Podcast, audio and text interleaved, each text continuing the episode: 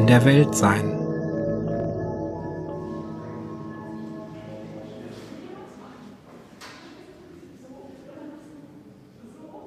Als Alisa am Dienstagmorgen in die TU kam, fielen ihr sofort die wenig studentisch aussehenden Herren in dunklen Konfektionsanzügen auf, die Zeitung lasen, Aushänge studierten oder hinter halb geöffneten Türen auf Universitätspersonal einredeten. Thomas erwartete sie vor seinem Büro, warf noch einen verstohlenen Blick in den Gang und schloss dann die Tür hinter ihnen ab.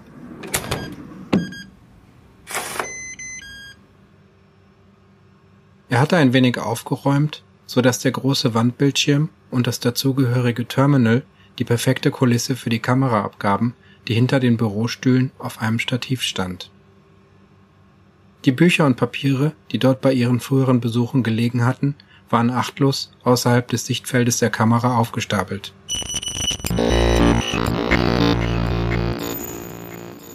Hast du die Unterlagen gelesen, die ich dir zugeschickt habe? Klar. Alisas spontane Replik wirkte wenig überzeugend. Thomas brummte unwillig. Er legte einen seltsamen Ernst an den Tag, der so wenig zu seinem sonst schelmischen Wesen passte. Bitte, Alisa. Der Metzinger-Test erfordert es, dass du die Kriterien für postbiotisches Bewusstsein in- und auswendig kennst. Sonst ist deine Expertise am Ende nicht aussagekräftig.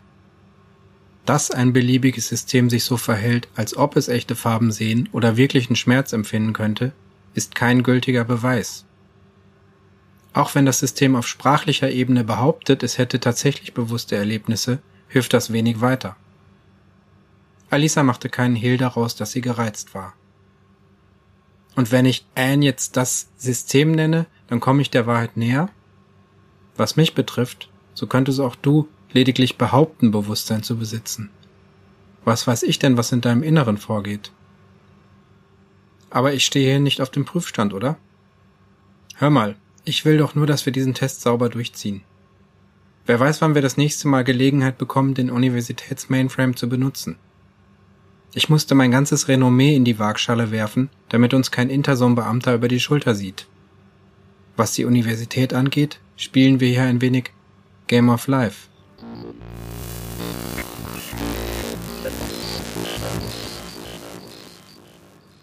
Er machte eine dramaturgisch gemeinte Pause. Darf ich jetzt nochmal die Theorie mit dir durchgehen?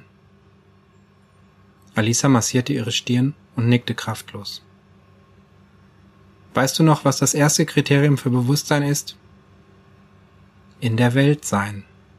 Das System muss eine einheitliche innere Darstellung der Welt besitzen und diese Darstellung muss global verfügbar sein, rezitierte Alisa monoton. Schön. Und was heißt das auf Deutsch? dass ich, also Anne, sie räusperte sich, dass das System ein einheitliches Realitätsbild besitzt, welches es begrifflich fassen kann, über das es sprechen kann und innerhalb dessen logischen Grenzen es handelt. Immer noch kein Deutsch, aber etwas besser. Warum trifft diese Definition nicht auf deinen digitalen Assistenten zu? Naja, zumindest mein Slate spricht selten über sich selbst. Alisa hob ihre rechte Hand und redete auf ein imaginäres Slate ein. Jimmy, was denkst du gerade? Sie simulierte die monotone Stimme eines digitalen Assistenten. Bitte spezifizieren Sie Ihre Eingabe. Möchten Sie einen Wetterbericht? Thomas lächelte dünn. Also scheitert dein digitaler Assistent schon am ersten Kriterium. Gehen wir mal davon aus, dass unser System hier schlauer ist. Was käme als nächstes? Das System soll ein virtuelles Gegenwartsfenster besitzen, also über Erlebnisse und Wahrnehmung so verfügen, dass sie als zeitlich unmittelbar erscheinen. Gut, und wie fragst du danach? Ich frage, wie fühlst du dich jetzt, nachdem ich gefragt habe, was du denkst? Genau. Wobei auch das nur ein notwendiges, aber kein hinreichendes Kriterium ist. Unser System bräuchte eine dynamische Hierarchie von Objekten, Szenen, Kontexten und Situationen, um als nicht trivial zu gelten. Alisa gähnte demonstrativ. Und mein System braucht jetzt einen Kaffee, um als nicht trivial zu gelten. Na gut, machen wir eine Pause und dann gehen wir ein wenig in die Praxis. Wir müssen den Metzinger Test ja nicht am Stück durchführen. Ich initialisiere schon mal die Sandbox.